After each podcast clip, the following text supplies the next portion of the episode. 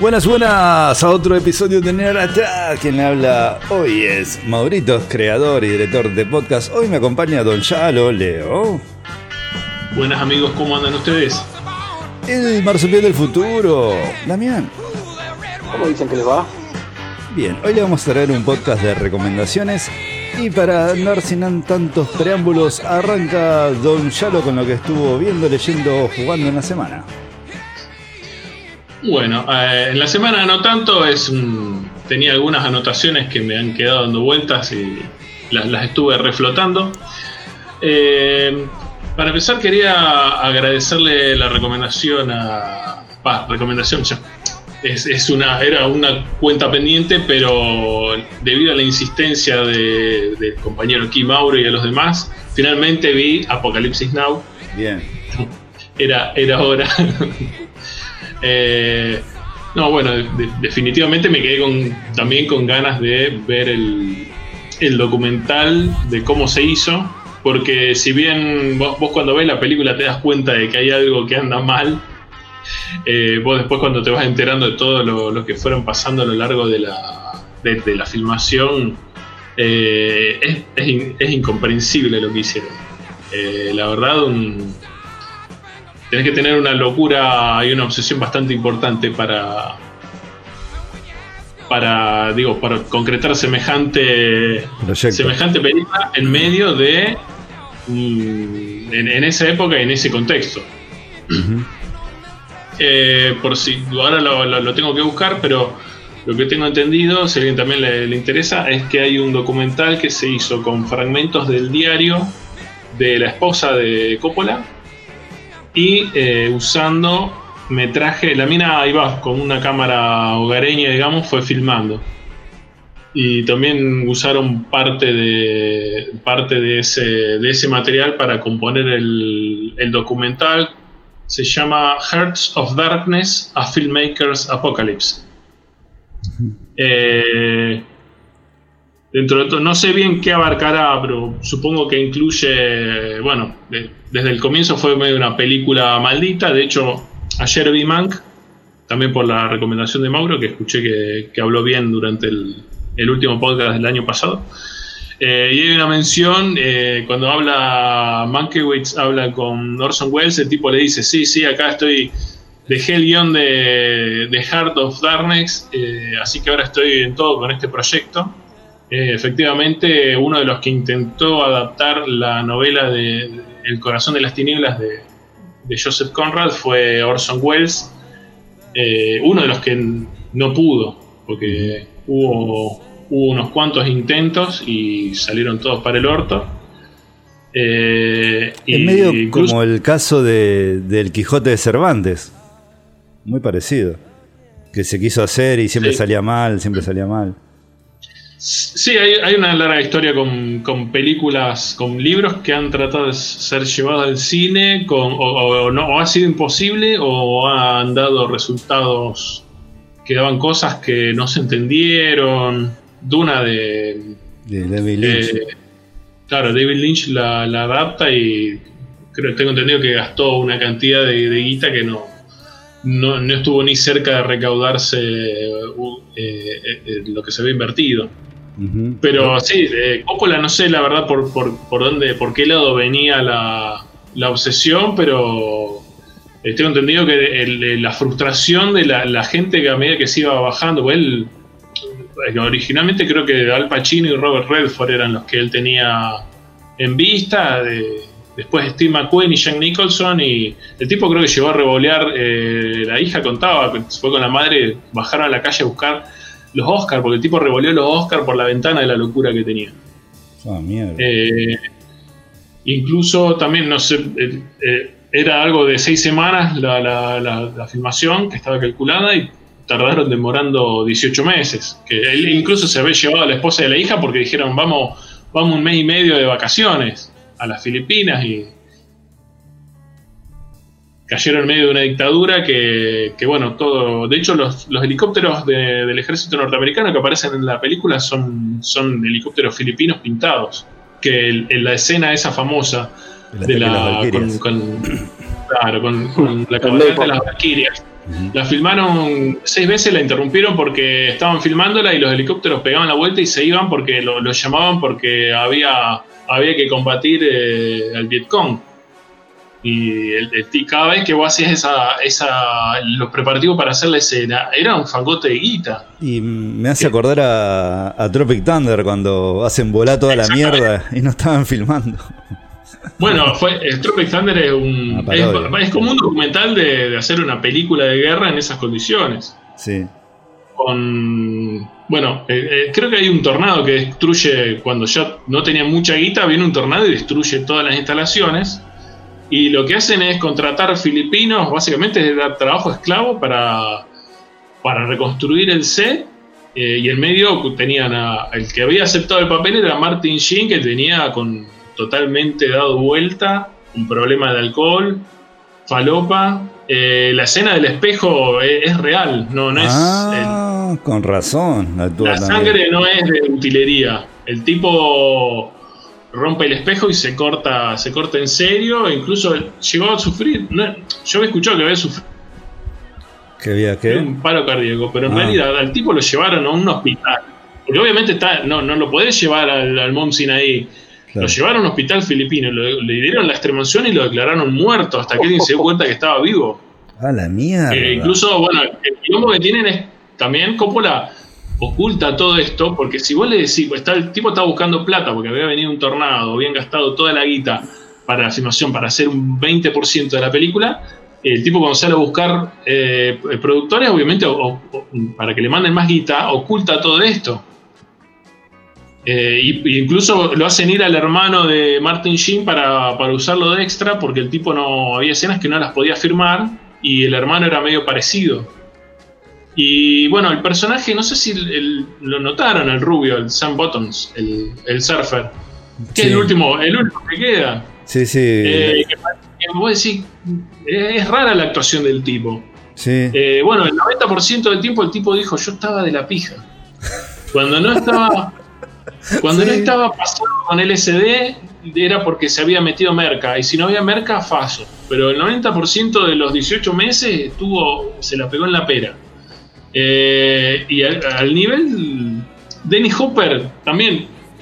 El tipo ya fue un poco más lejos, que no algo se ha ocurrido otra vez en la historia de Hollywood. El tipo en el presupuesto de la película eh, figura lo, eh, 25 gramos de 25 merca para construir el 25 personaje.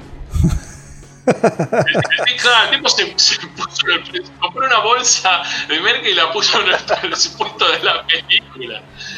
Eh, y bueno, y el desastre Dios de mío. Brando, yo sabía que había sido un desastre, pero no tenía idea.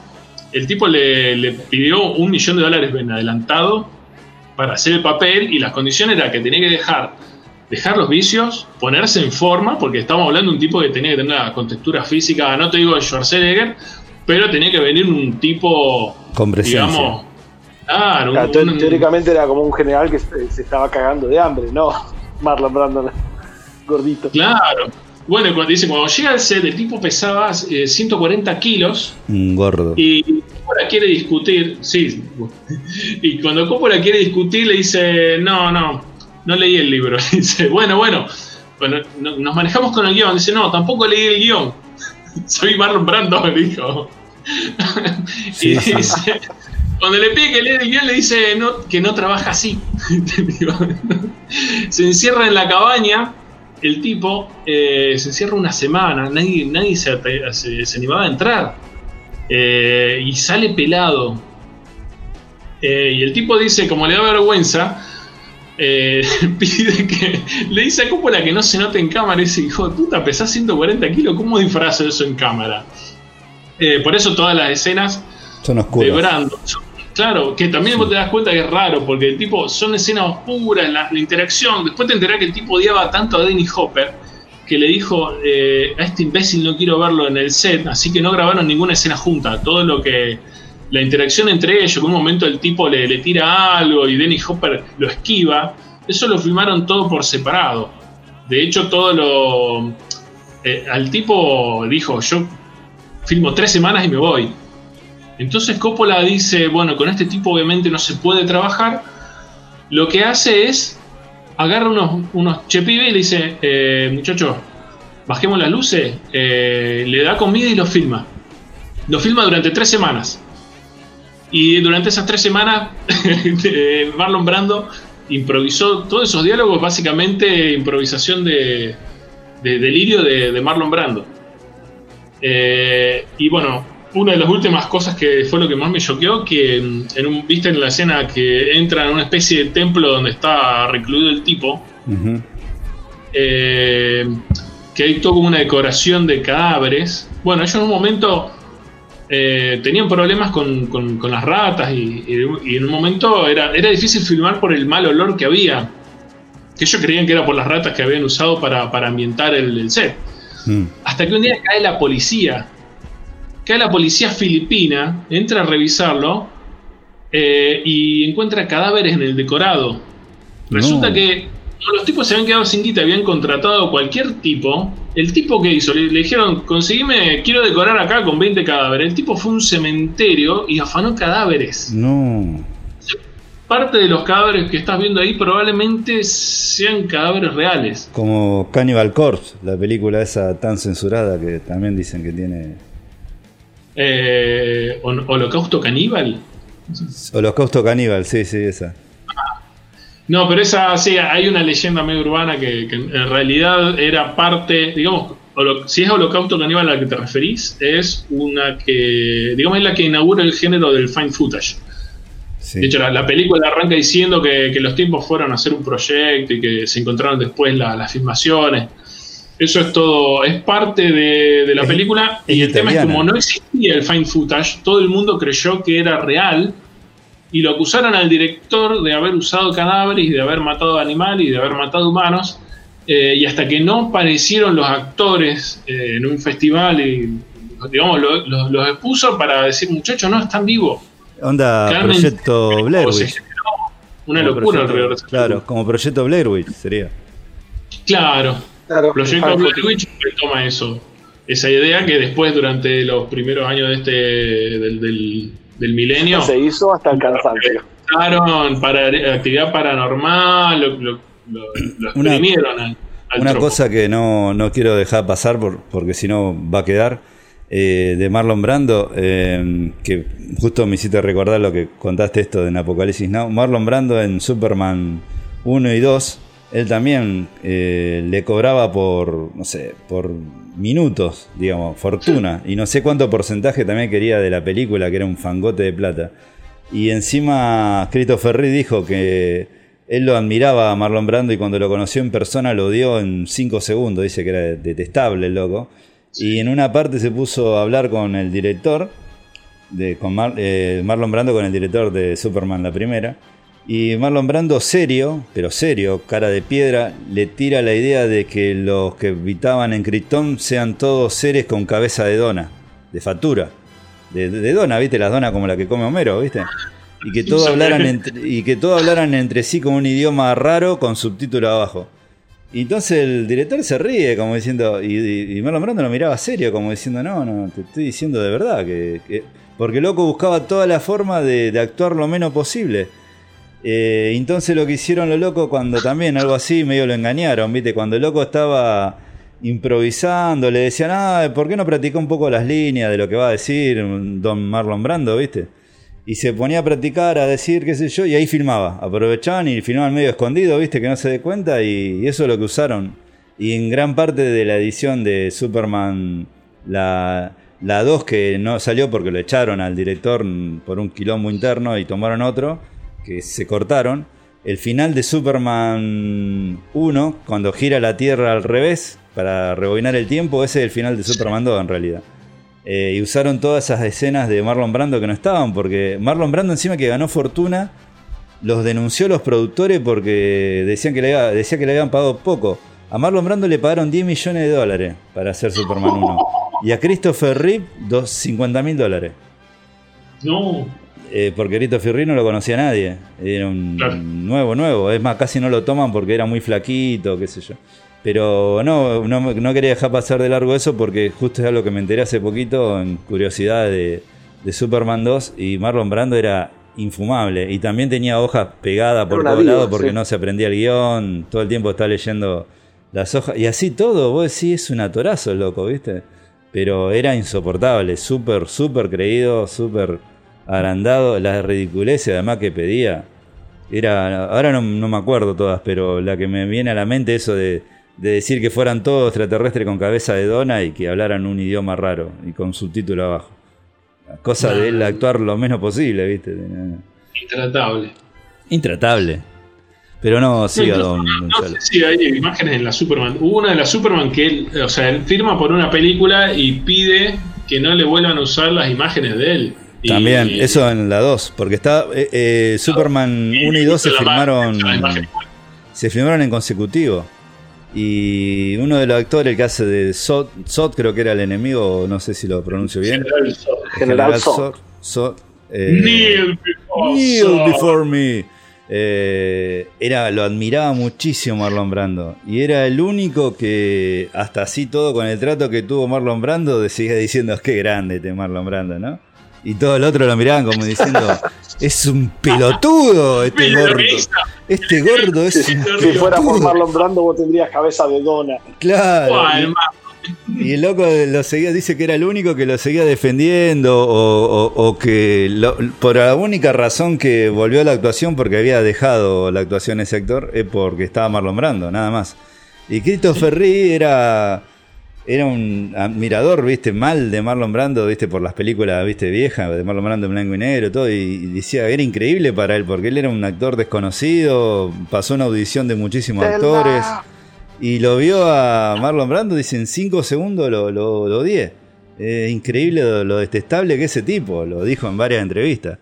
Que era infumable, loco era infumable. Y bueno, también el que era difícil de filmar, Jim Hackman. Jim Hackman no se quería pelar para hacer del Slutor, así que tenía una goma que se nota por ahí sobre la cabeza para simular la pelada. el pelo en esa película? Sí, claro, pero a lo último está pelado y tiene una goma, se ve bien que un capuchón de goma que se metió. Estoy, con Jim Hackman ahí, porque si se pelaba ya sabía que no volvía a crecer ese pelo. sí, pobre Jim Hackman. Jim Hackman era una batalla perdida, claro. Claro. No, pero Jim Hackman tiene también una anécdota así en contacto en Francia que estaba redrogado, dicen también. ¿eh? Tiene, tiene anécdota de, de actor difícil. De, Otro que es difícil, Ewan Norton, también he escuchado, que es un loco complicado. Y eh, ¿cómo se llama el de Batman? Christian Bell. Oh, que, sí, que salieron las filmaciones de Terminator. De Terminator. sí, lo rebasurea. Sí, sí, de Edward Norton, de hecho, se ríen de eso en Birdman, porque se hace burla a sí mismo el tipo de que es difícil de, de elaborarse. Sí, encima es buenísimo en Birdman cuando le dice a Michael Keaton, bien, bien, actuaste bien, me encantó, y Michael Keaton lo queda mirando, no estaba actuando, casi te cago trompada en serio, ¿viste? es muy bueno. Bueno, no, pero seguí ya, lo disculpa. Bueno, tiro una, tiré una, una buena, este, ah, lo mejor del 2020, digamos. Eh, eh, no, una que un fiasco total. Si ven que hay una película dando vuelta de Jim Jarmusch, que es un directorazo, una película con Bill Murray, Adam Driver, Tom Waits, Chloe Sevigny, Tim Semi, Danny Glover, no entren, que es una trampa. Es a trap. Eh, sí, una película de eh, Dead Don't Die, una, película de zombies que salió en 2019, que vimos con mucha ilusión y fue bastante, deja bastante que desear. Eh, creo que quizá el género zombie hay que empezar a, considerarlo bastante extinguido. Después de Overlord no recuerdo haber visto nada decente. El tren a Wuhan. Ah, tren, pero es de 2018 también. Busan, sí. Sí, pero es 2017. Esa, esa, es la última, la última que vi así copada. Sí, sí, sí. Tren a Busan. Pero Overlord me parece que es después.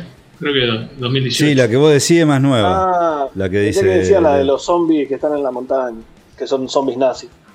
Sí. Esa Outlaw. ¿No es? Esa, Outlaw. Esa está buena. Está buena esa. Sí. Sí, pero es más viejita, por eso decía eso. Ah, es más vieja. Me parece que la de los zombies en la montaña es eh, más vieja que la de los zombies en la montaña. Bueno. Secreto en la montaña zombie. siga, siga con lo suyo. No, 30 Busan de 2016. Ah. Overlord 18 me parece. Sí, sí, sí, sí, tiene, tiene ah, razón me parece. ¿eh? No lo voy a googlear porque si googleo se corta la charla porque tengo poco internet. Que sabes de tus zombies. Bueno. tú, sí que sabes, tú sí que sabes googlear. No, la, tuve que googlear porque la verdad estaba en duda. Eh, bueno, en, series quería comentar eh, brevemente, porque no, no puedo entrar en spoiler porque también no la vio. Eh, The Haunting of Blind Manor. oh, ¿qué tal? Es de. Bueno, para Yo vi de Hill House. ¿Cuál? Yo vi la anterior, The Haunting of Hill House. Es, no es la continuación. O sea, es una serie sobre. en un tono muy similar de Mike Flanagan, que es el creador de, de la mansión de Hill House. Va, el que adapta la, la serie. En este caso, eh, el tipo toma mucho de The Turn of the Screw, que no me acuerdo cómo era en castellano, creo que es otro giro. Otra vuelta de, tuerca. Otra vuelta de tuerca. Eh, de Henry James. Pero en realidad, cada capítulo tiene un nombre que está relacionado a otro, mayormente a, relatos de Henry James. Eh, hay, algún capítulo que está basado en The Jolly Corner, la esquina alegre eh, que es donde sale la, imagen del, del, doppelganger. Doppelganger es el, doble, ¿no? Eh, sí, el que copia todo. Claro, en, realidad acá se, lo, se, lo, atribuyen a Henry James, pero me parece que A.T.A. Hoffman fue el primero en escribir un relato sobre, sobre el doppelganger, en género, digamos, terror barra fantasía. Eh, había otro, The Romance of Certain Clouds, que también es de Henry James, donde saca una cuestión de uno de los personajes que tiene un cofre donde guarda toda la, ropa. Eh, hay algo de la casa de la, caída de la casa de Usher, de, Edgar Allan Poe. Eh, el altar de los muertos creo que era otro de los relatos citados. Eh, en fin, tiene mm, bastantes bases en, literatura, digamos, fantástica, sería fines del siglo XIX. en sí me, me, gustó, pero si la, si la vas a mirar comparando con Hill House, no, no es. Hill House fue, me pareció mucho mejor estructurada, mucho. Lo que me generó fue eh, mucho más cagazo, digamos, en la, en la de Hill House. Esta es mucho más, más light. Eh, sin embargo, tiene, sí tiene unos cuantos, unas cuantas situaciones, algunos personajes bastante interesante. Lo que tiene es que no, no arranca no arranca de sopetón, es algo que si, si vos esperas como Hill que tenés esa contundencia que ya te arrancaba en, el primer capítulo, te, te metía algunas cuestiones eh, choqueantes. Esto hasta, hasta el tercer, cuarto episodio viene bastante. construye muy lentamente la, lo que va haciendo la trama y hay cosas que hasta quizá los dos últimos capítulos vos no entendés, no, no tienen explicación de por qué están pasando. Tiene un momento así como de Hill House, lo de la chica cuando cae, que queda ahorcada y se quiebra el cuello y no, es, imposible. Esa reproducir eso. Tremenda, boludo. Es tremenda. Pasa que miras como M. Night Shyamalan tratando de volver a hacer sexto sentido. Sexto sentido la, la, puedes hacer una sola vez. Después todo el mundo va a estar esperando que, que haga el twist. Pero esa, esa eh. parte es. ¿Vos la viste a Hill House, eh, Marsupial? Me banqué hasta el segundo o tercer capítulo, después me caí. Qué, ¡No! qué buena serie, boludo. Qué buena serie esa, Hill House. A mí me la recomendó Don Chalo, la recomendó. El Leo. Empezaba sí, acuerdo. si no pudiste ver Hill House, entonces no. No creo que te mucho. Claro, no me, no me habrías escuchado la parte que dije que soy muy cagón. Yo soy muy cagón. Yo soy muy cagón. Arranca, entonces arranca con Blind Manor. y después Hill House. Eh, Cortamos en el medio ponemos dibujito. Ah, esa sirve siempre. Yo siempre después de un video creepy me veo un dibujito animado. O un capítulo de Los Simpsons. Para cortarlo un poco. Si iba a dormir silbando. sí, sí. Eh, bueno, finalmente vi, no, no lo pude comentar la otra vez, eh, pero había visto Queen's Gambit. Eh, agradezco nuevamente a, Mauro igual. los compañeros. quiero dar las gracias. Eh, no, porque yo la había puesto en la. Yo cuando la vi la puse en la lista, pero cuando vi el traje. Porque yo cuando la vi en la. Eh, la primera imagen, una ajedrecista colorada, pensé que era algo sobre la vida de la. Una ajedrecista colorada. No, de, las de las hermanas Polga. Cuando vi la, el tráiler, que la ambientación era mucho más antigua, eh, me di cuenta que era otra cosa y, medio que la, la pateé, pero eh, la vi por la recomendación de ustedes, básicamente. Eh, no, bueno, creo que ya se ha hablado bastante. Eh, un, gran papel de Anya, Taylor Joy. Las empanadas. Me, sorprendió también bastante el pendejito de, Game of Thrones, el que hacía de Josh Reed, que tiene un nombre medio, medio rebuscado. Sí, tiene como 40 años. Eh. Sí, parece. Hace de 14 que en Game of Thrones, pero. Es, medio que no, no envejece, sí, muchacho. Eh, lo que sí, em, busqué por las dudas. Em, el otro día, justamente cuando terminé de, leer Watchmen, hace ahora en las vacaciones recién me puse a terminarlo, finalmente. Eh, me llamó la atención porque había leído, en, leyendo las fichas que hay atrás del cómic, una de las inspiraciones de, Doctor Manhattan, la primera que estaba decía David Bowie. y me puse a buscar, claro, el, el, eh, alter ego de David Bowie. había salido de Man Who Fell to Earth, de una película que hizo el, Nick Rowan, creo que se llama el director, pero está basado también en el libro de Walter Tevis, eh, que es el que escribe Queen's Gambit. es, del mismo autor. Todo se relaciona. Claro, nada que ver. Una de, de un extraterrestre que cae a la Tierra y otra que es de una ajedrecista mujer. un rango bastante amplio el, novelista. Y el guion, eh, lo, que estuve viendo era que era tuvo bastante asesoría de Gary Kasparov y bueno, Brooke Pandolfini siempre ha, ha, laburado en Hollywood asesorando en películas de la película de la vida de, Fisher. Eh, en sí, la, piba tiene, después leí en, las entrevistas y sí, eh, hay algo de inspiración en, la Polgar, no me acuerdo ahora el nombre de cuál era la más grosa, pero eran, básicamente eran tres hermanas. El padre eh, era un educador que desarrolló una... Él decía que cualquier ser humano que tenía una, buena alimentación y un buen desarrollo y una buena preparación intelectual podía llegar a ser a niveles prácticamente superdotados. Digamos medio como Simandias, ¿no? Eh, y el tipo somete a las tres hijas a un entrenamiento muy exhaustivo eh, al punto tal que en el, creo que fue en el 92, 93, eh, las tres pibas llegan a las finales del Mundial de Ajedrez eh, Femenino, que era, era tierra soviética. Sí, sí, solamente hombres, claro. No, no, no, no, porque no es tan habitual que mujeres compitan con hombres como se muestra en la serie. Mm. no, está prohibido, pero es algo que como que se mantiene separado. Eh, de todas formas, la piba está eh, la Polgar creo que llegó a jugar con Kasparov y alguna que otra partida le ganó. Era, era muy grosa. Se, retiró en 2014. Y era, era pelirroja, por eso cuando, cuando ves la serie inmediatamente te... Lo relacionás. Lo relacionás con ella.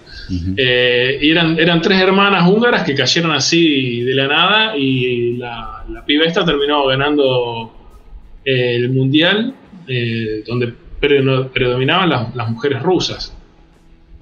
Eh, y tiene algo así, obviamente, de, Fisher.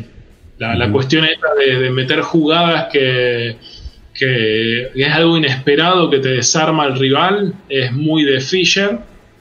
Y es muy también de, Deep Blue. Yo no sabía, eh, me enteré hace poco que muchos años después, claro, analizando Deep Blue, porque en un momento Kasparov venía ganando.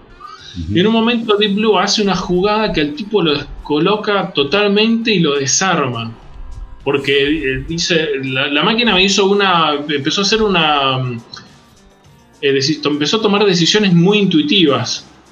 Y años después descubrieron que había sido un error. Un glitch.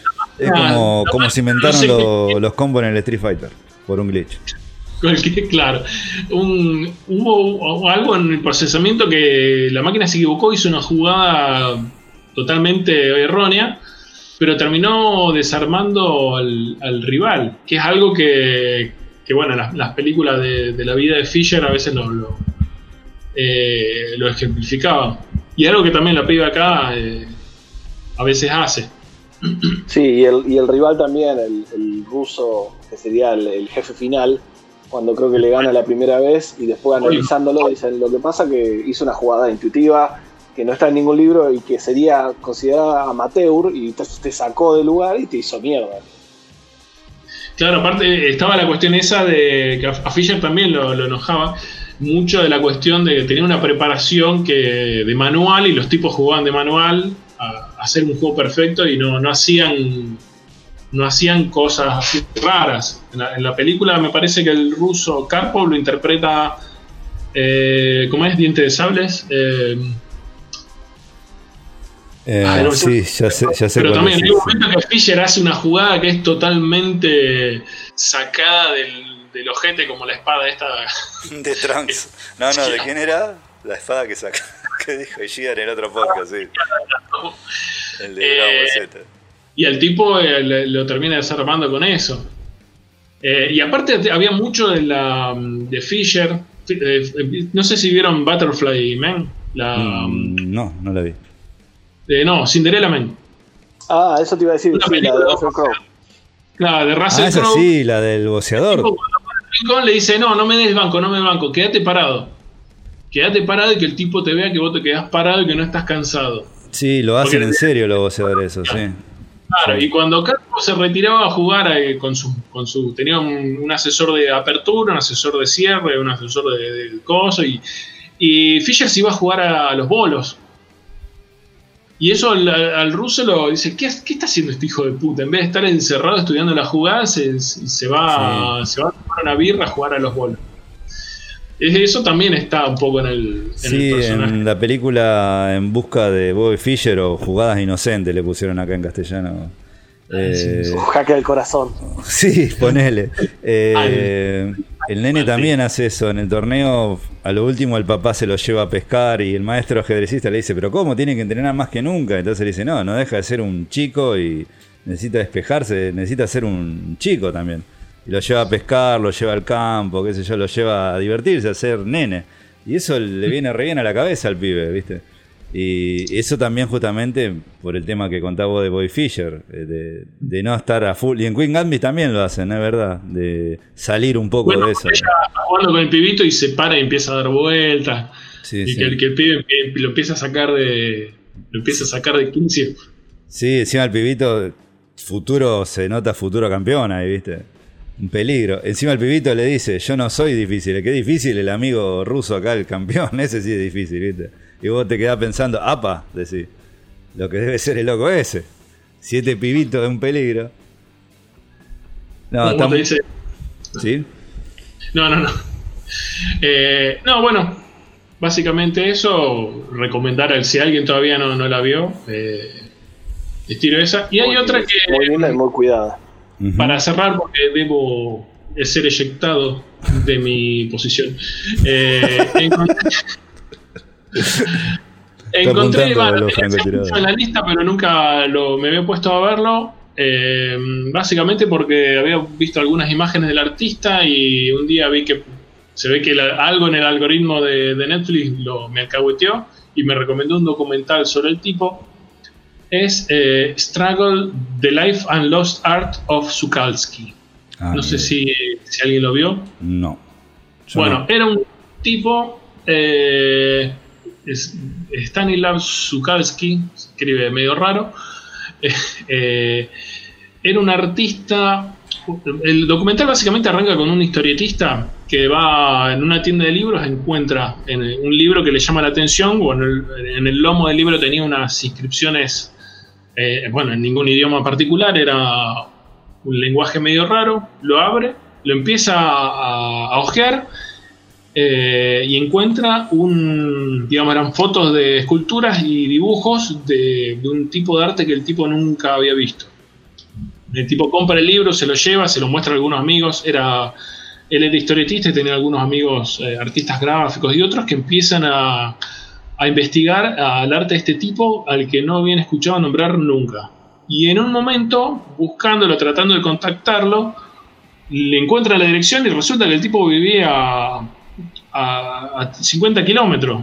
Vivía ahí nomás en Norteamérica. Eh, y bueno, el documental tiene partes de mayormente de, el tipo lo empieza a filmar, lo contacta el tipo, un tipo muy, muy amable, muy, eh, muy entrador, muy simpático, lo empieza, empiezan a hablar, empiezan a juntarse este grupo de jóvenes con este señor ya en sus últimos años, ya tenía sus 70, 80 años cuando lo conocen. Eh, y el documental va yendo, va relatando en parte lo que el tipo les contaba, pero a medida que va avanzando los tipos van descubriendo que había una parte de la historia que el tipo no contaba, que es medio, medio heavy y queda a criterio tuyo después de decidir eh, sobre las cuestiones, eh, digamos, no, no tanto personales, pero el tipo queda... Eh, básicamente su nombre no se conoce porque queda muy pegado al eh, movimiento nazi. El tipo básicamente era polaco, pero en el momento en que surge su arte, la forma en que él lo, exponía y, proponía su arte como una contraposición a otro tipo de, de ingreso de, digamos, de, cultura europea o de otras, de otras culturas, eh, termina fomentando un nacionalismo que eh, lo lleva a ser eh, en un momento Hitler o Goebbels creo lo trata de contactar para que le haga la, gráfica de, algunas de sus, de sus campañas. Él supuestamente dice que lo, rechaza. Hay una cuestión incluso cuando Alemania él lo rechaza de una forma que se ve que ofende un poco a, a Goebbels. Eh, y justamente por eso de los Art, cuando invaden Polonia, bombardean el, museo donde estaban expuestas todas las obras de este tipo, eh, y es por eso que no queda prácticamente ninguna escultura de él. La única que queda es eh, Struggle, se llama, que es la que da nombre al documental, que es una que él hizo posteriormente, o creo que se reconstruyó en base a fotos de la, de la obra original. Pero la verdad está, está muy interesante y, bueno, el documental está justamente ahí en el... aparece uno, uno de los de este grupo de amigos, era, no me acuerdo el nombre, pero el apellido era DiCaprio, que es el padre de Leonardo, que es el que produce el documental. Qué loco. La verdad que es muy, muy interesante. Eh, se, los, se los dejo recomendado. y ahora... Oh, Saori, perdóname. Amigos, un desmontado. Sea. ¿Cómo, me abandonas? Sea. Bueno, muchachos, eh, debo salir intensamente. Eh, les dejo un saludo a todos y mis muchas fuerzas para Nacho, nuestro, si se quiere, futuro editor. Debo irme. Debo irme, dice Leo. te acompaña. ¿Era de otro planeta? ya, lo era de otro planeta. Nos vemos, Don Yalo. Que descanse. Chao, chao. Marsupial del futuro. Today. Aquí estoy. Desde Irlanda para usted. Dele nomás. Sí.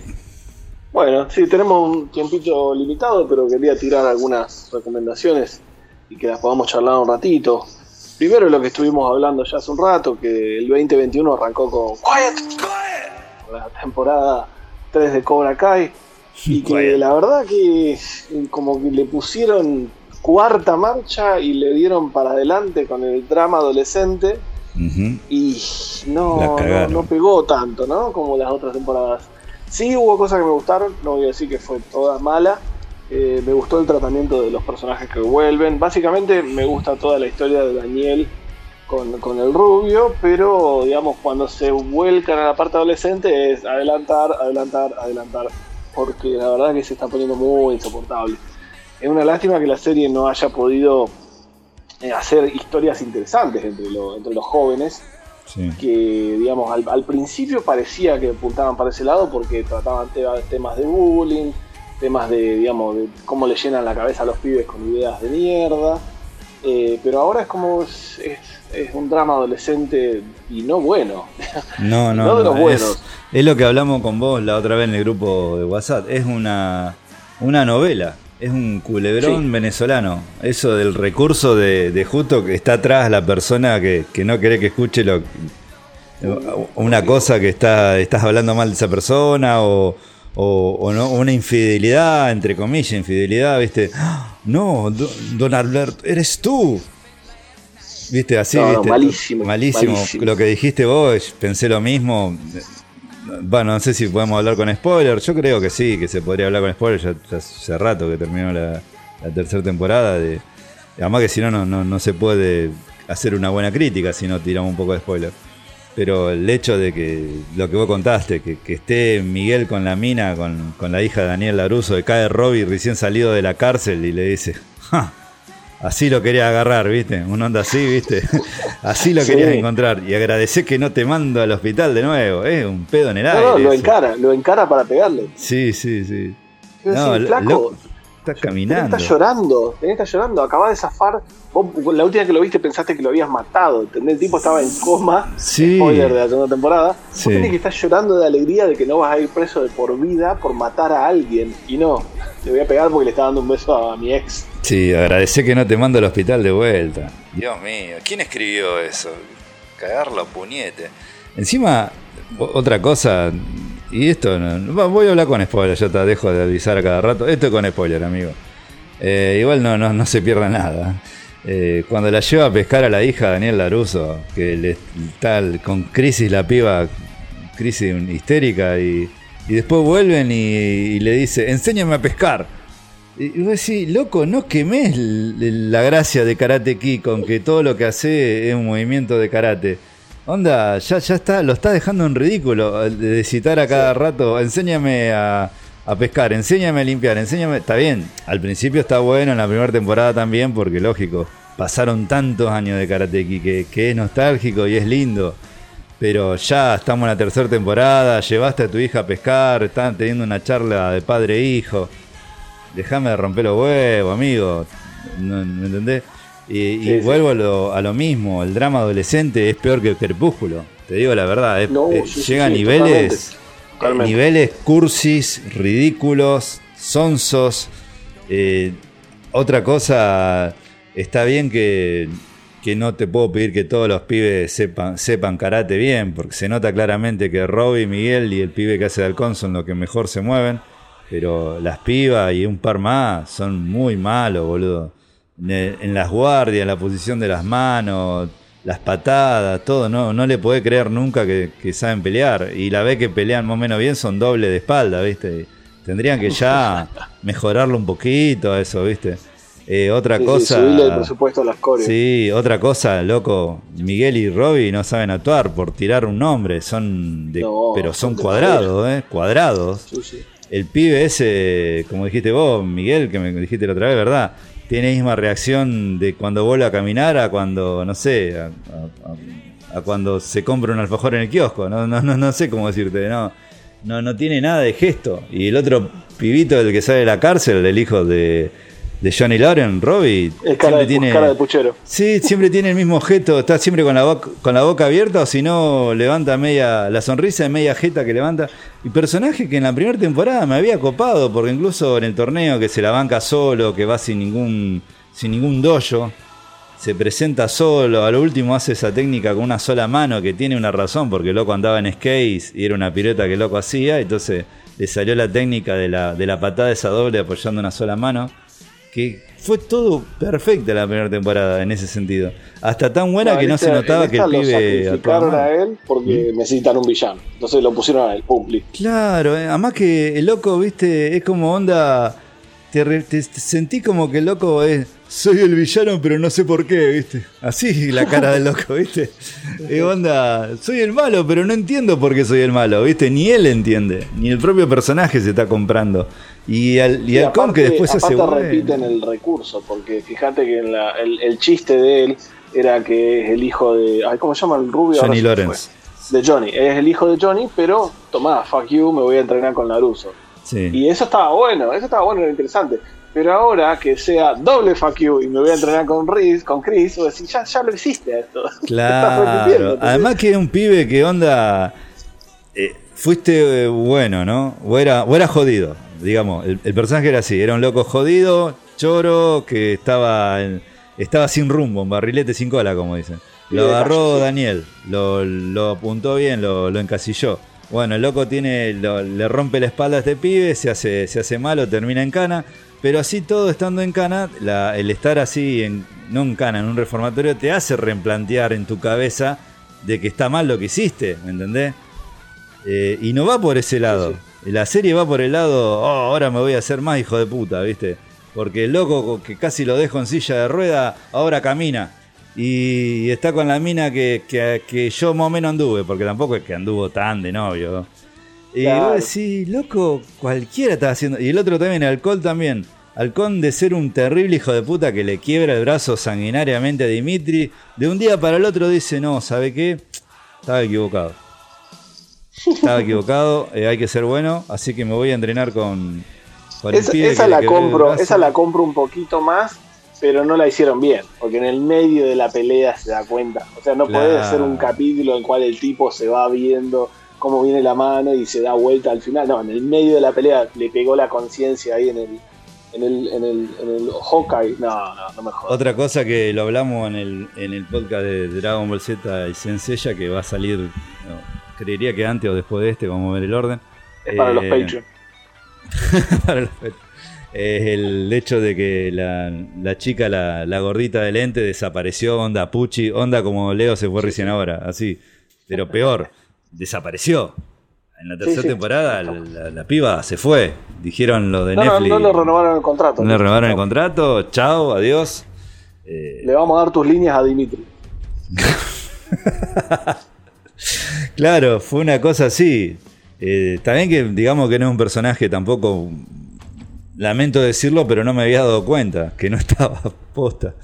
Eh, pero tampoco poder rajar a alguien así, es decir, darle un poco más de sentido, porque hay muchas películas que hacen eso también, que de un, de un de, de una secuela a otra desaparecen los personajes, pero así nomás, sin, sin motivo y, y sin ningún tipo de razón, ¿viste? Y eso fue lo que pasó un poco con este personaje. Este personaje no era completamente de relleno, es lo, lo que decíamos hoy. Fue la segunda discípulo de Cobra Kai, cuando no había nadie. Y era la amiga de Sam que estaban como que sí, que no, que volvemos a ser amigos, pero que la vida nos lleva amigo de toda la vida. Era amigo de toda la vida. Era amigo de toda la vida de la piba. Era como si esta película, no sé si la viste, Booksmart, la que hizo la chica esta, Olavia claro. Eh, de golpe la, una de las dos desaparece en la continuación de, esa película. Onda, son culo y calzón, ¿me entendés? No, no podés borrarla así. La borrá nomás. Fue raro, fue raro. Sí, fue rarísimo, la verdad que sí. Y no, toda la temporada de Cobra Kai, la tercera, a mí me, decepcionó, salvo por momentos como cuando Daniel va a Japón. sí, las, cartas me hicieron llorar como un marrano. Sí, el, hecho del, avance cultural, que claramente Japón pasó eso. Eh, el hecho de cruzarse con, con el alumno de, Sato y, el hecho también de, hacer las paces, eso me gustó. Eso mostró mucha maduración. El hecho de que aparezca de vuelta la, damisela que, era el problema en cuestión entre Johnny y Daniel y que le diga a los dos, manga de pelotudo, no vivan en el pasado. Eso, fue genial. me encantó, me parece que fue lo mejor de toda la serie. Eso porque amagaron primero a ir por un lado medio pedorro, pero al final es como, no, eh, estoy boludeando, pero yo ya crecí y ustedes deberían crecer también. Me parece que los puso bastante en su lugar, muy, muy bueno. Sí, además que onda, la, mina, porque muchas minas, eso me lo han contado una, una amiga, que a la mina le gusta coquetear, pero eso no quiere decir que te va a dar bola, ¿viste? Y la mina es como que hizo eso y después le hizo entender a los dos, onda, cierren este capítulo, amigo, porque si no, no van a avanzar más. Y me encantó, la verdad que eso, eso, eso fue un punto fuerte, bueno para la serie. Lástima, de vuelta volvemos a lo mismo, el drama adolescente, pedorro, básico, que, en cualquier otra situación los echan a toda la mierda de la escuela, pero los echan a todos. Sí, olvídate. Terminan todos en cana esos pibes.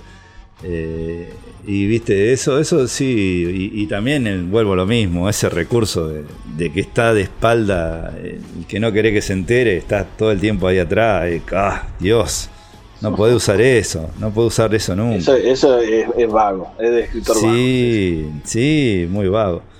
Pero bueno, no, eso de Cobra Kai es. Eso es Cobra Kai. Después, al final, al fin, gracias a todos los santos y los Senseias y los, y los Saiyajin, me pude poner al día con Mandalorian, que también no sé si, da para spoilers. Ya, pasó un ratito de Mandalorian. No, habla tranquilo. Mira, hubo gente que tiró spoiler apenas terminó el capítulo, así que imagínate. Bueno, a mí, me, a mí me lo. Vamos a hablar de Mandalorian con spoiler, así que adelante si no quieren escucharlo. Super spoiler. spoiler asesinos. sí, sí, spoiler, que te matan la serie. Nada, sigue, sigue valiendo la pena por más. Bueno, a mí me lo cagaron, de hecho, porque no me quería enterar, no me quería enterar, y le decía a ustedes, no digan nada, no digan nada. Sí, no, nadie, nadie dijo nada. Y me llama, nadie de ustedes, me llama mi sobrina, mi sobrina de nueve años. No. Y me dice, me dice, estamos acá con papá, encontramos a Luke Skywalker. Pero aparte la emoción de lo encontramos nosotros, ¿entendés? No, sí, encontramos.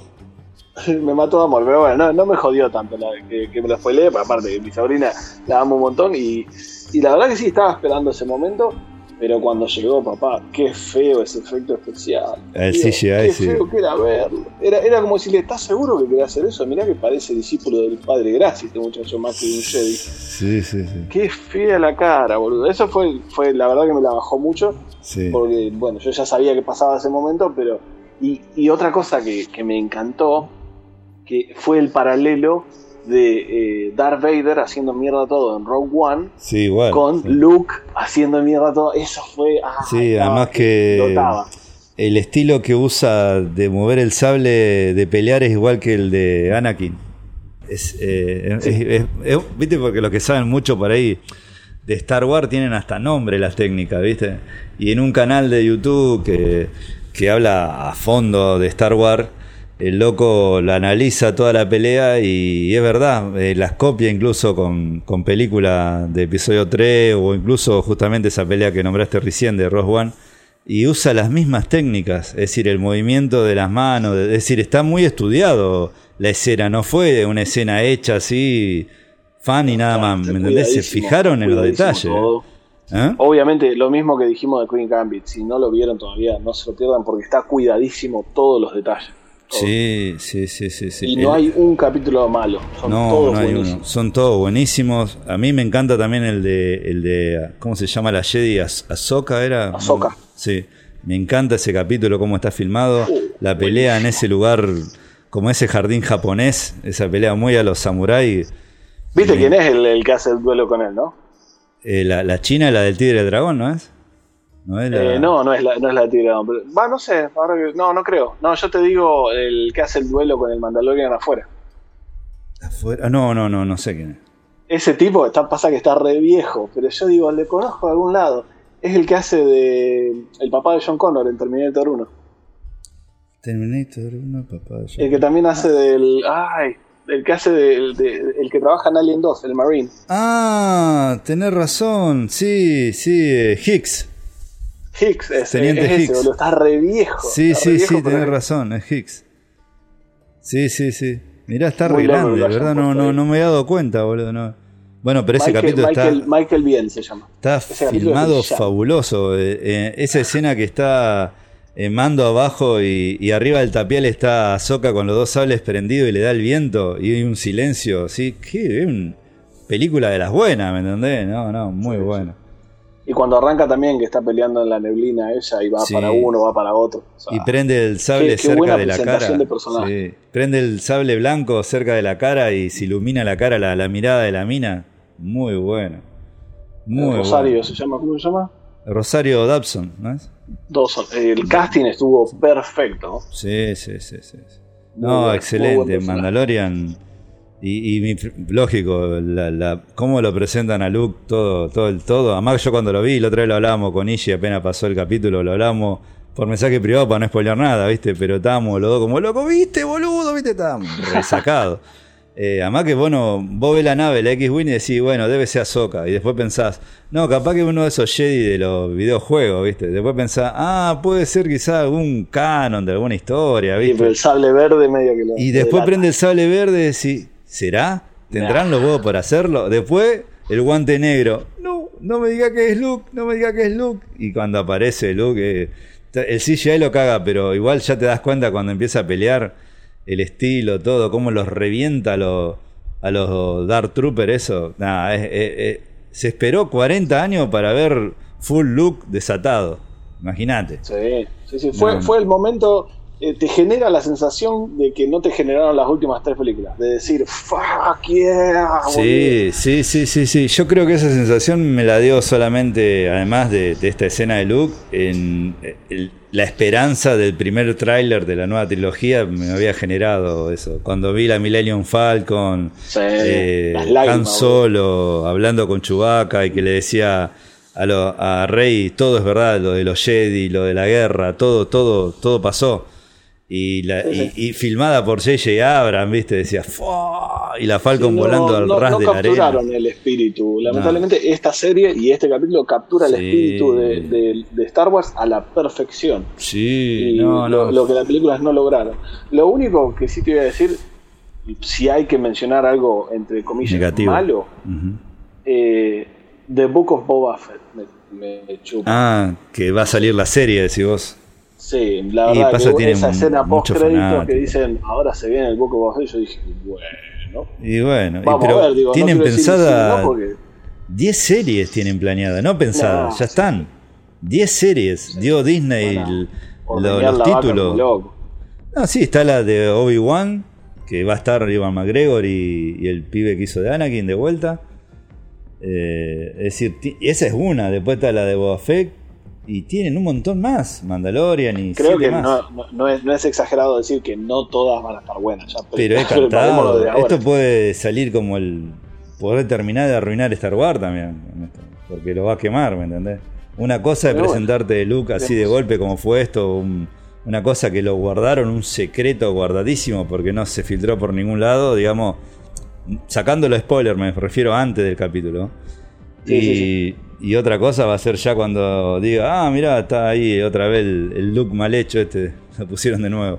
En donde ya no va que se dejen de joder que lo pongan al de Winter Soldier. Pero que sí, igual. Hasta el mismo Mark Hamill dijo el, que, que, que pongan al loco ese, que es igual a él. No sé por qué no. Además que lo, lo tienen si es Winter Soldier. Tienen los derechos sobre el loco. Tiene el alma guardada tienen, Lo tienen al actor tranquilamente. Lo, Así que no sé por qué hicieron, fueron por el camino del CGI y no entiendo por qué no usan el programa Dick no, no lo entiendo, porque es 10.000 veces mejor que, ese CGI. El CGI parecía de Play 3, pero bueno. Sí, lamentablemente. Eso es lo único negativo, no, ni, siquiera negativo, lo único que dije, bueno, pasa, pero después, de vuelta, cada capítulo es una obra de arte.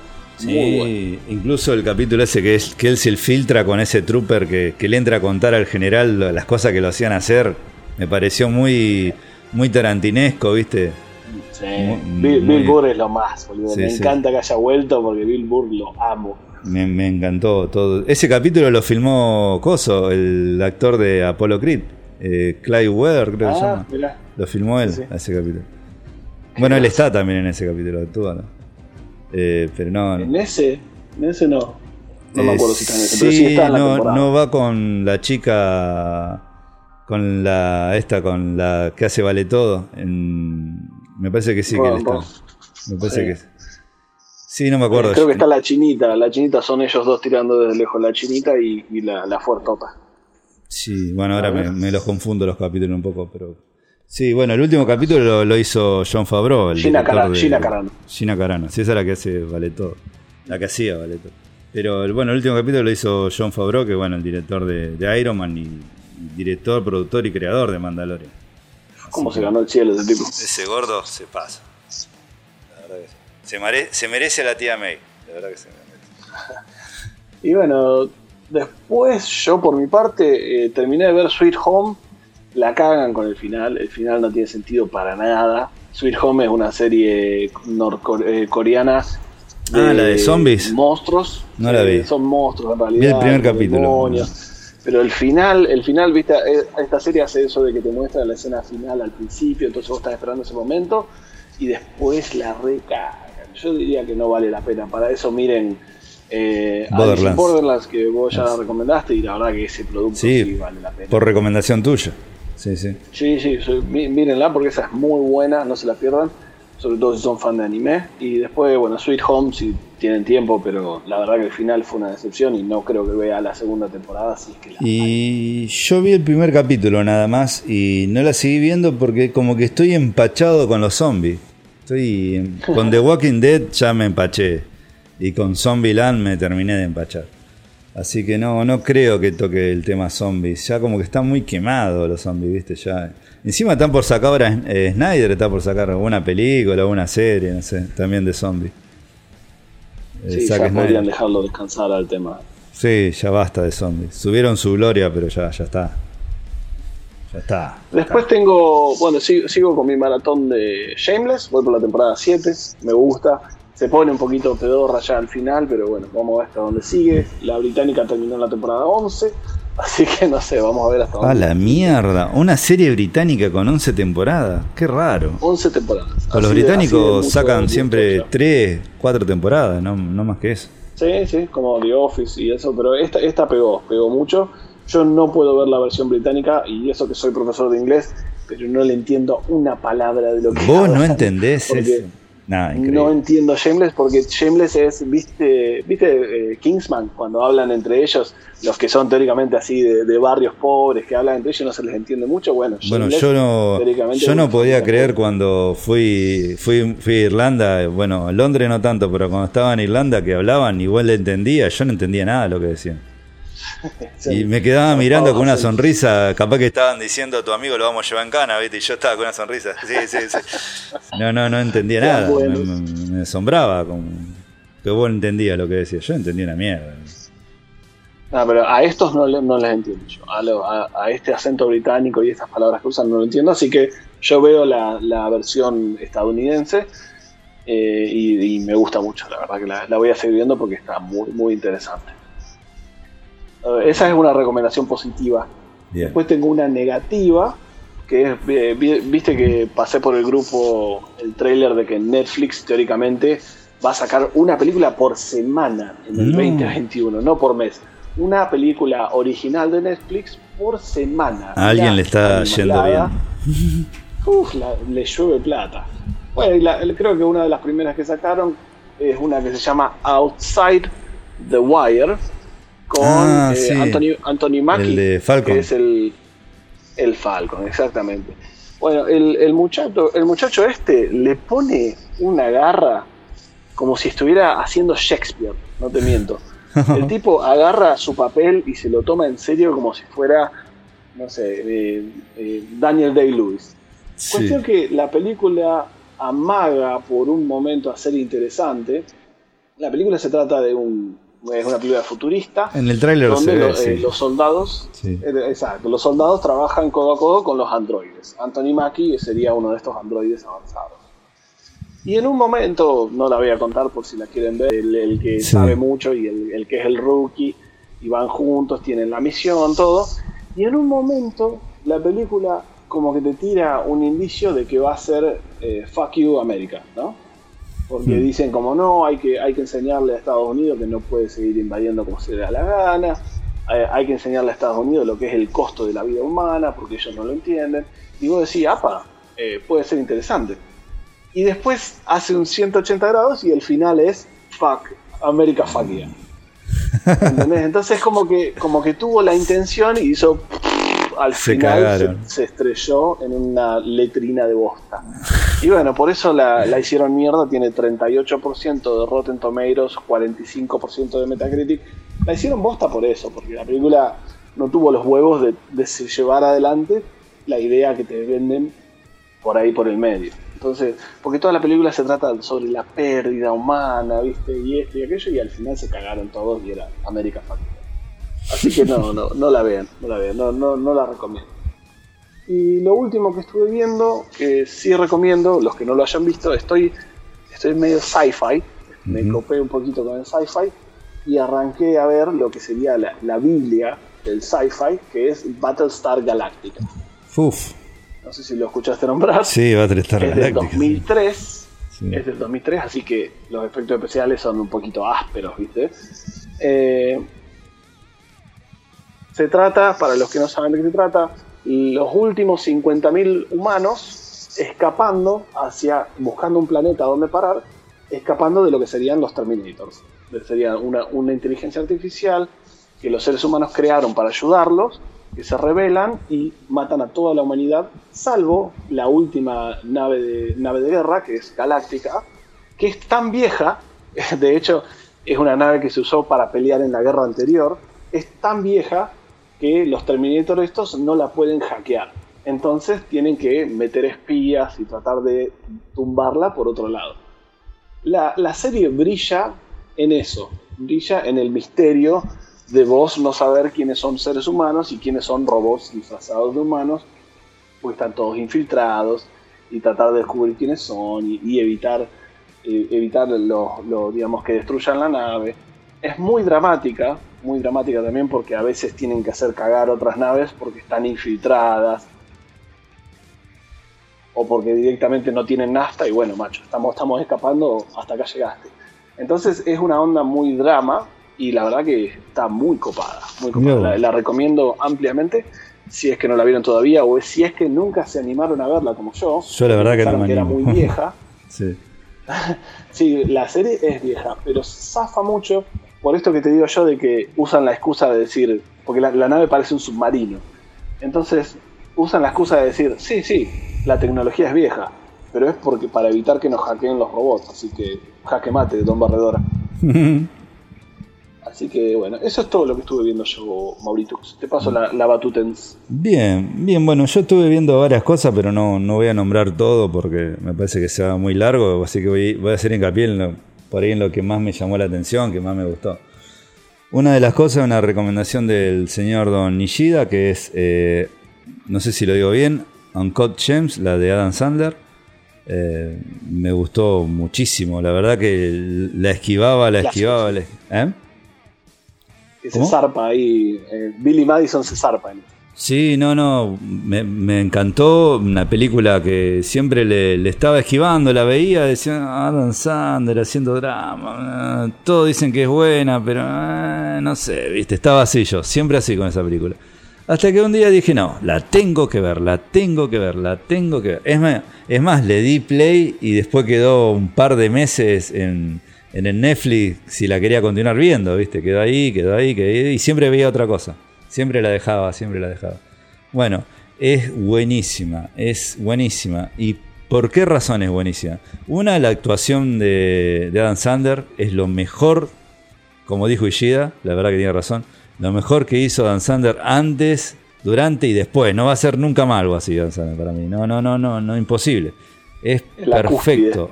Es la cúspide de él. Es, eh, te olvidas de, que, de quién es Adam Sander, salvo por momentos, pero muy micros momentos que uno lo saca porque ya lo conoce como, es el actor, de gestos que decía, ah, este el típico gesto Billy Madison, ¿viste? O Happy Gilmore, ¿viste? Pero es muy, muy, muy poco, muy, muy poco, muy poco.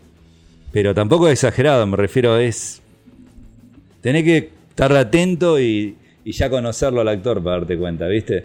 De la reacción. Quizás es una reacción ya ni siquiera actoral, es el tipo así. Pero no, no, sacando eso, es una actuación pero fenomenal, fenomenal, lo compras completamente.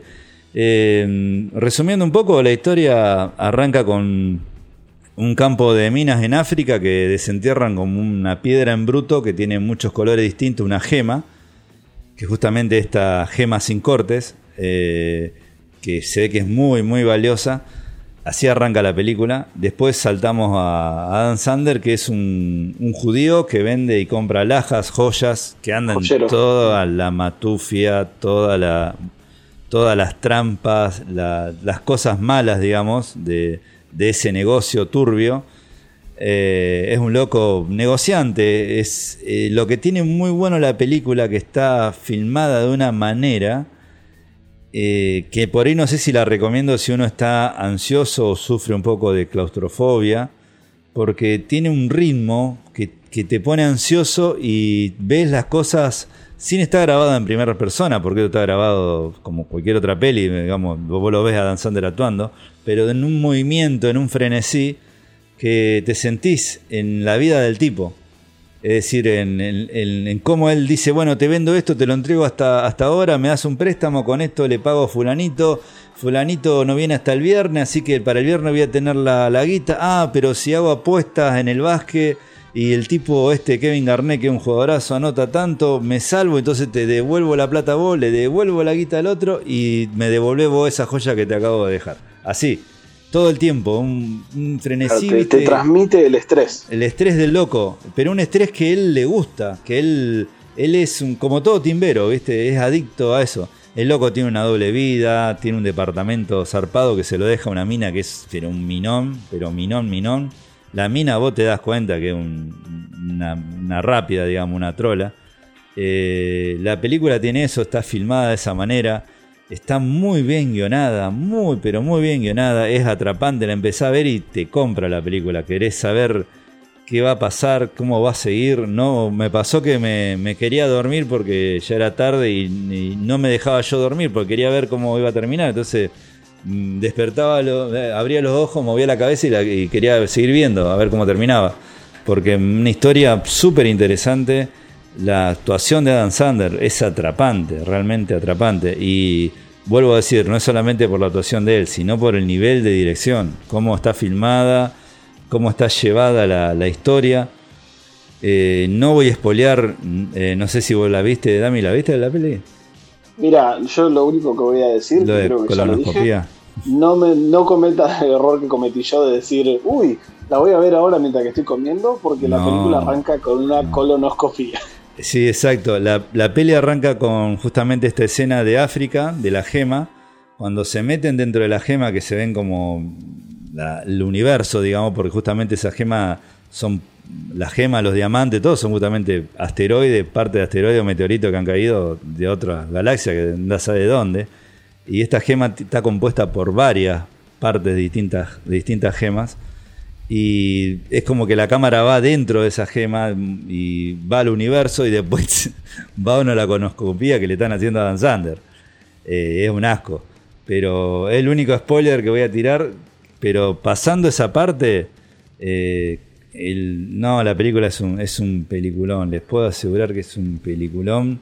Eh, no hagan el error de mío que yo la esquivé, la dejé, la dejé, la dejé y la prejuzgué creyendo que iba a ser una peli de esa que decía, ah, al final no era tan buena. No, no, es buenísima, es buenísima. No voy a decir más nada más que esto, porque eh, es un, nivel de dirección o de película de Scorsese, así, así de bueno. Eh, me encantó, me encantó, buenísima. Eh, otra cosa que estuve viendo del director Em, que ahora está tan de, moda surcoreano, el que hizo Parasite, John Bong-Hu, eh, Oksha, la vi eh, también excelente película. Oksha se trata de, que en el mundo nos estamos quedando sin alimento, que es algo que, puede llegar a pasar no, dentro de tan poco, lamentablemente. Eh, entonces una compañía crea, en realidad no dice que lo crea, encuentra en Chile un super cerdito, le dicen. Pero es, un, como un hipopótamo grande, con, medio tirando a cerdo, pero grande. Eh, y se lo dan a 26 países distintos en un concurso del que el que crea el mejor super cerdito va a, llevar, va, a ser llevado a Nueva York, a Estados Unidos, va a ser premiado como el mejor super cerdo. Como hacen con, con las vacas, viste que hay sí, eh, torneos de la mejor carne, el mejor novillo, bueno, es lo mismo. Bueno, la historia se, enfoca en este super cerdito llamado Okjak, que es un claramente un hipopótamo un poco distinto a la cara, que está criado en las montañas de Sur Corea con una nenita. Tiene mucho de acá igual me hubiera seguido en esto que de mi vecino Totoro. Por momentos yo vi parte así de, enfoques de la cámara o, o, de la relación de la nenita con este super cerdito que me hacía acordar mucho a mi vecino Totoro. Es muy tierno y te das cuenta también detrás del bicho, la inteligencia del bicho, porque sin espolear mucho vos te das cuenta que el, bicho siente, siente, piensa, y no solamente como, como ponerle un perro, un gato, va más allá, es más inteligente, ¿viste? casi, casi humano, ¿viste? Le falta hablar nomás, ¿me entendés?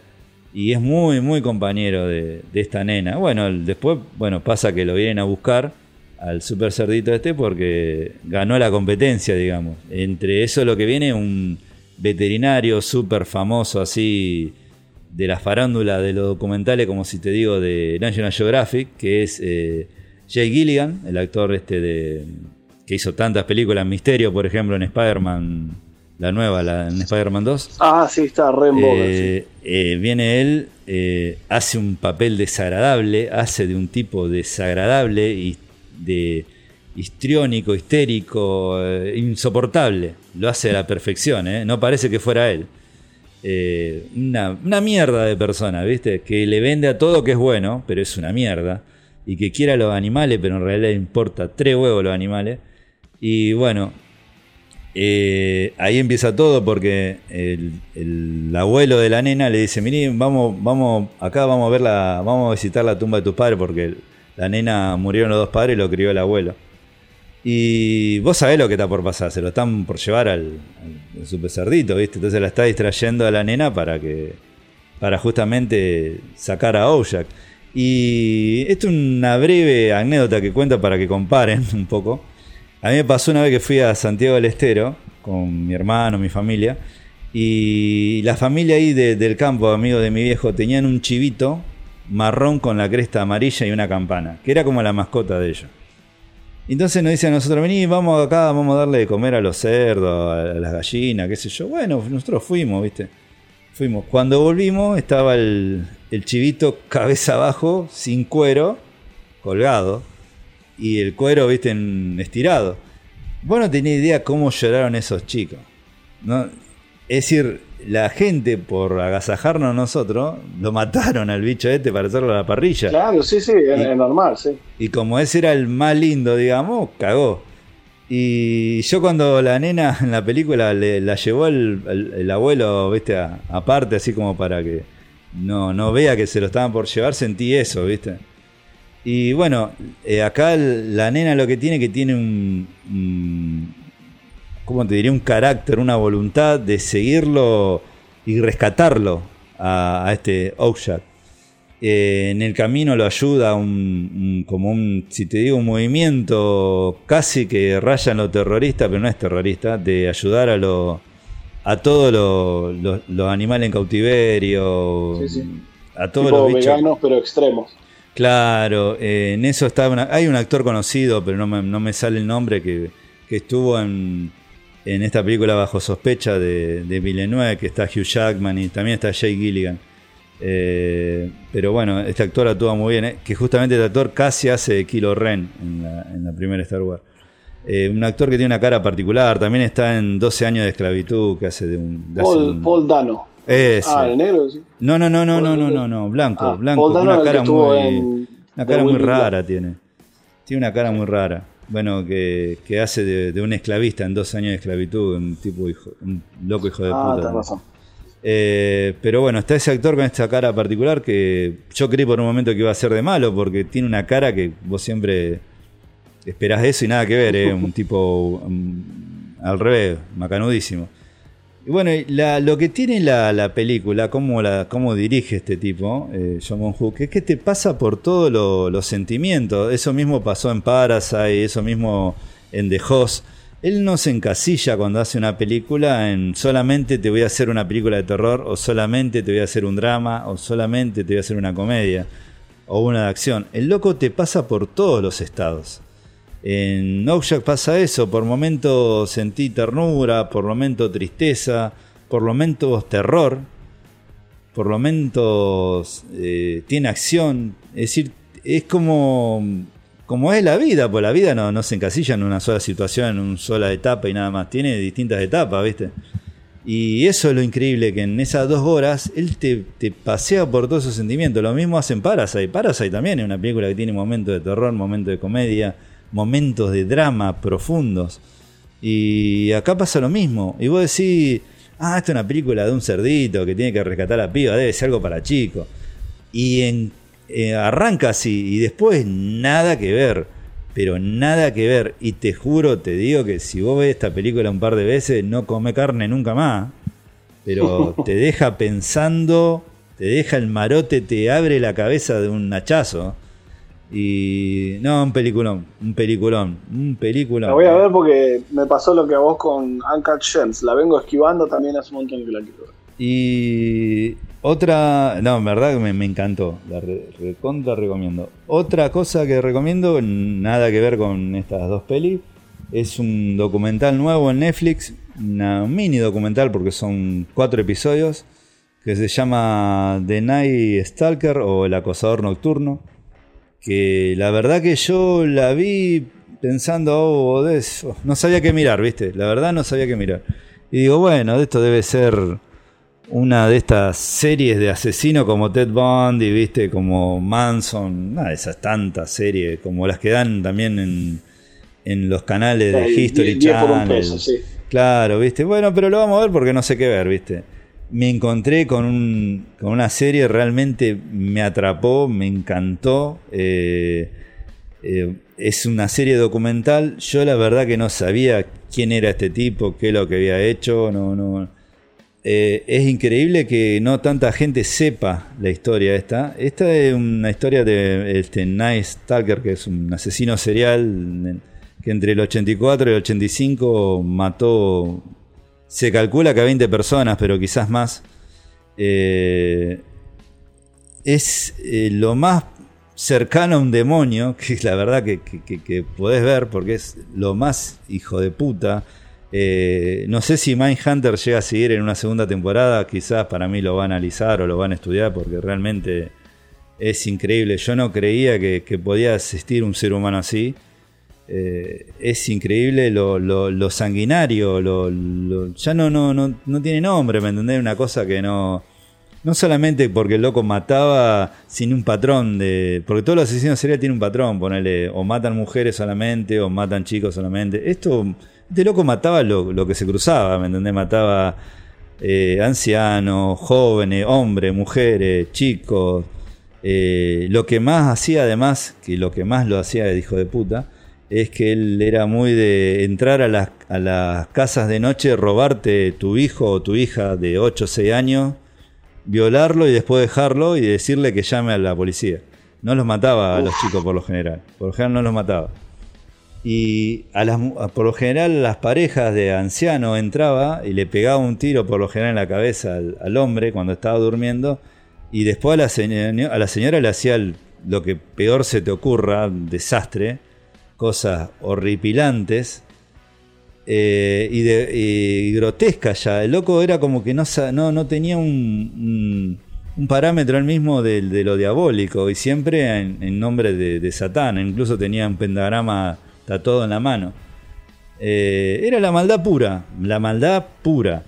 Y, el documental lo que tiene también muy bien manejado es todo eh, que no quiero espolear esto porque la verdad que es muy bueno, no, no lo quiero espolear, pero sí voy a contar de que son dos policías, uno es un mexicano que hace poco había terminado de ser policía y se le da la oportunidad de ser detective, y otro es un detective que hace muchos años que está, y vos decís, pero David Fisher sacó para hacer pecado capitales de esta historia.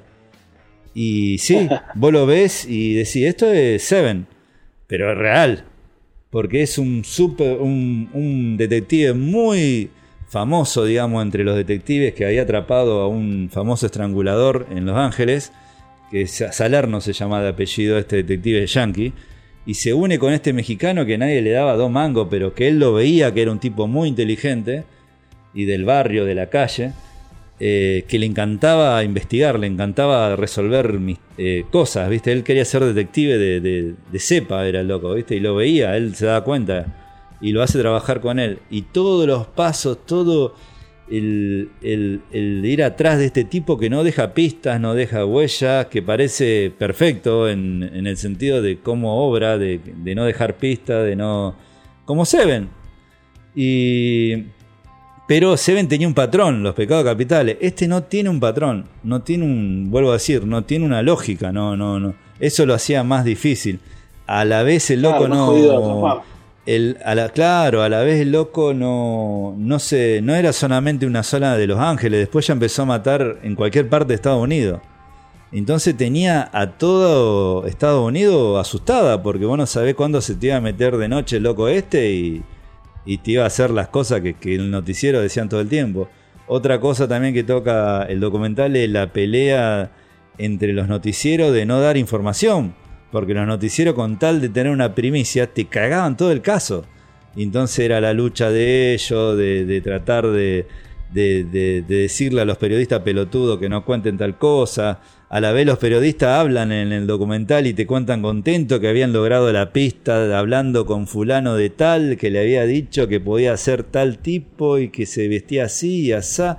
Y, vos a la vez escuchá los, detectives que te cuentan su parte, que decía que no sabían cómo hacer para, para pararlo a, esto, a estos periodistas de distintos canales que se dejaran de romper los huevos, que lo dejaran trabajar tranquilo a la, vez los políticos mismos que querían, que no sabían cómo actuar y querían dar datos del, asesino y, los, y los detectives no querían porque si daban datos lo avivaban, ¿me entendés? Lo avivaban al tipo que, que se iba a dar cuenta que lo tenían cerca.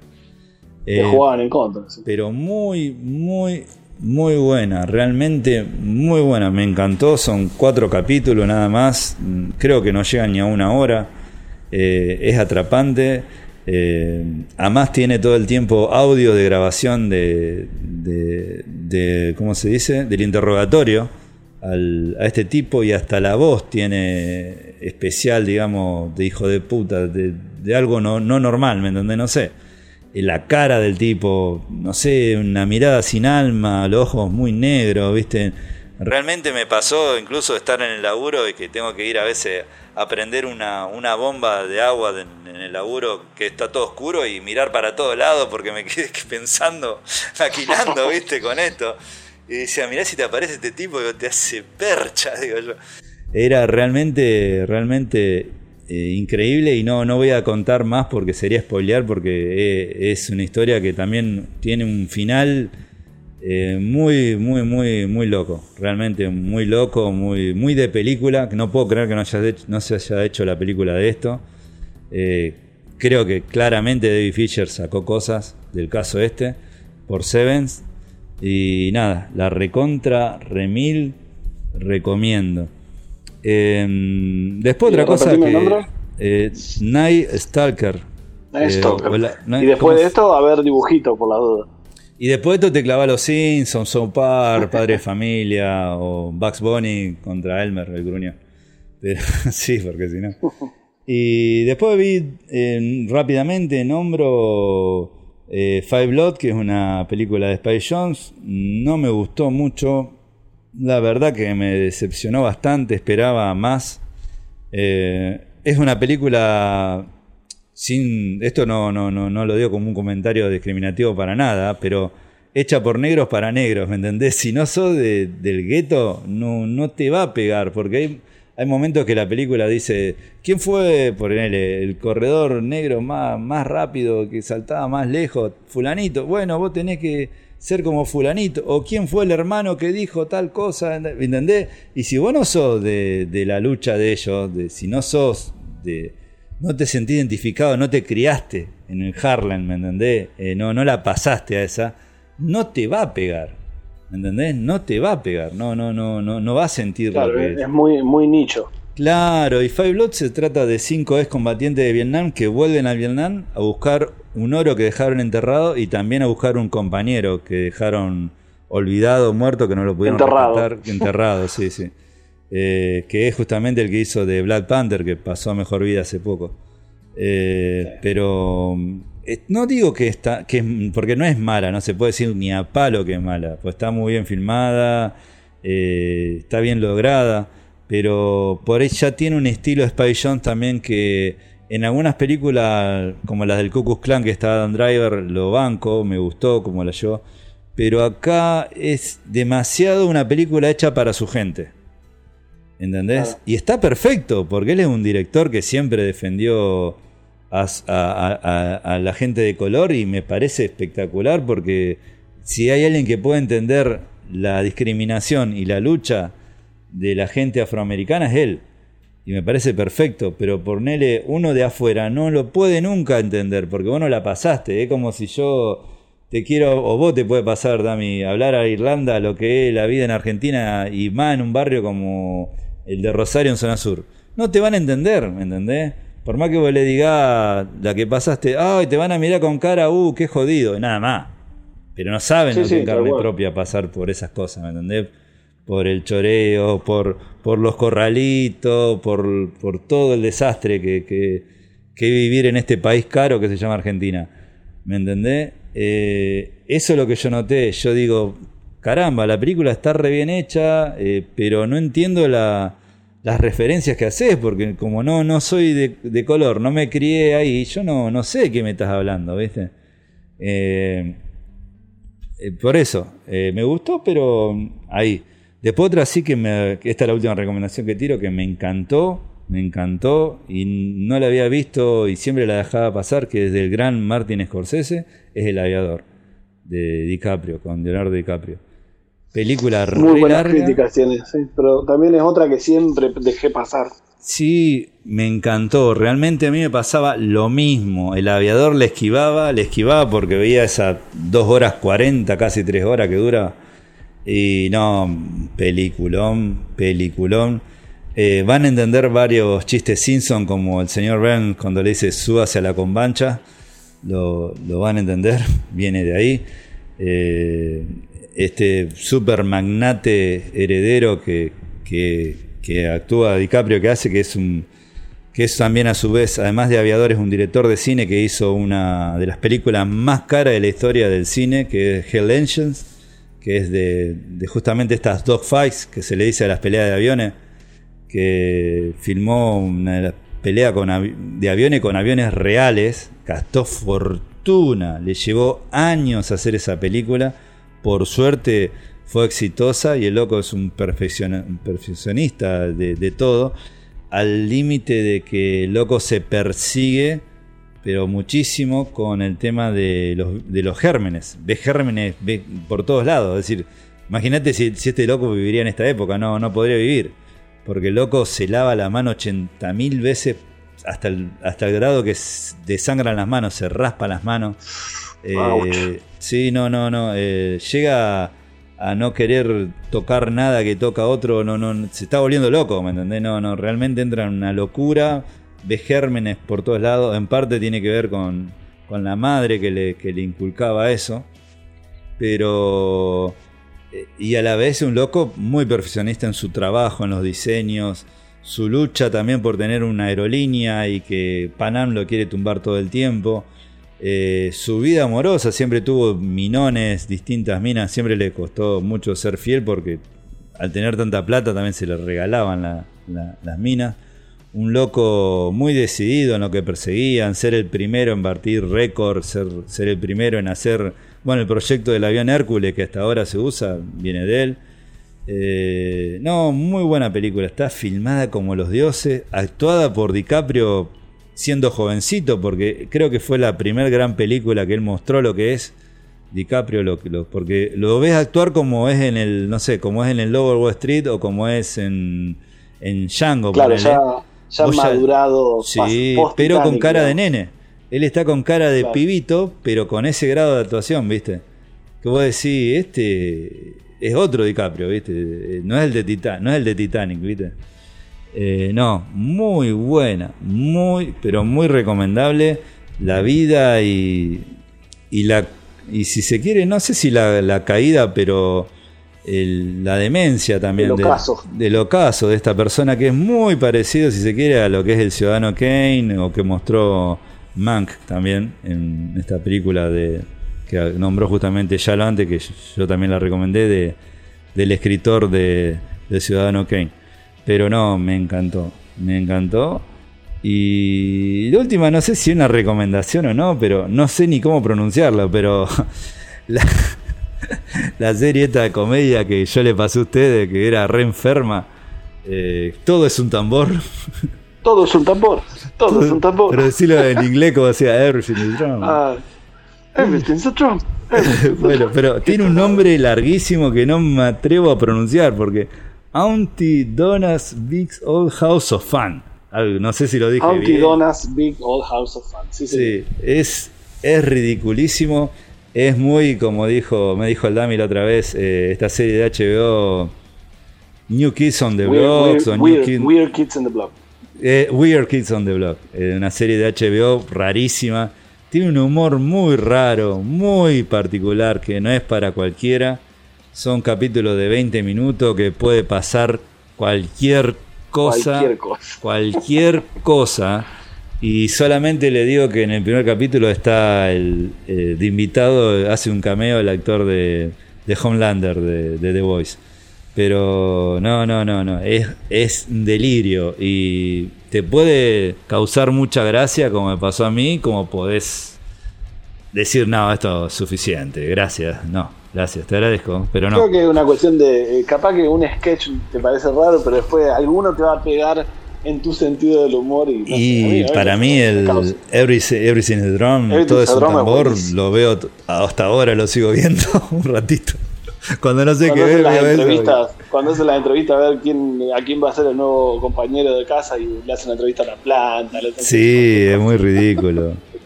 y cuando, sí, sí, sí, que deja la, deja la planta y después la, viene a buscar la, lavadora, la, lavadora, que, habla, quiere empezar a cantar y la echan afuera. Sí, no, es muy particular, es un humor muy particular. La verdad que son muy personajes los tres, es muy, muy delirio. Es como esos videos de Peter Griffin cuando dice, y como cuando Peter cuando le dijo a la almeja que qué sé yo, viste, una cosa así, que no tiene sentido, pero exponencial incluso, te diría. Así que bueno, no es para cualquiera, pero la recomiendo. Auntie Donna's Big, Old, House. Big Old House of Fun. Big Old House of Fun. Bueno, y eso es todo, todo la recomendación que papi puede dar. Eh, por ahí me puedo estar olvidando de algo, pero bueno, me acordaré en otro podcast. Volveremos, volveremos con más recomendaciones. Así que eso fueron las recomendaciones de la fecha. Quien les habló fue Mauritox, director y creador de este podcast y quizás no editor de este. Eh, me acompañaron el Marsupial del Futuro, eh, que es el especialista en videojuegos. Sí. Tómenselo con calma, que el 2021 va a ser largo. Va a ser heavy, yo le aviso ya, gente. No quiero ser pájaro de mal agüero, pero va a ser, va a ser jodido. Eh, el otro que nos acompañó, que ahora ya se fue, nuestro querido amigo Leo. Leo es Don Yalo. Don Yalo es el creador de las reseñas de Facebook e Instagram.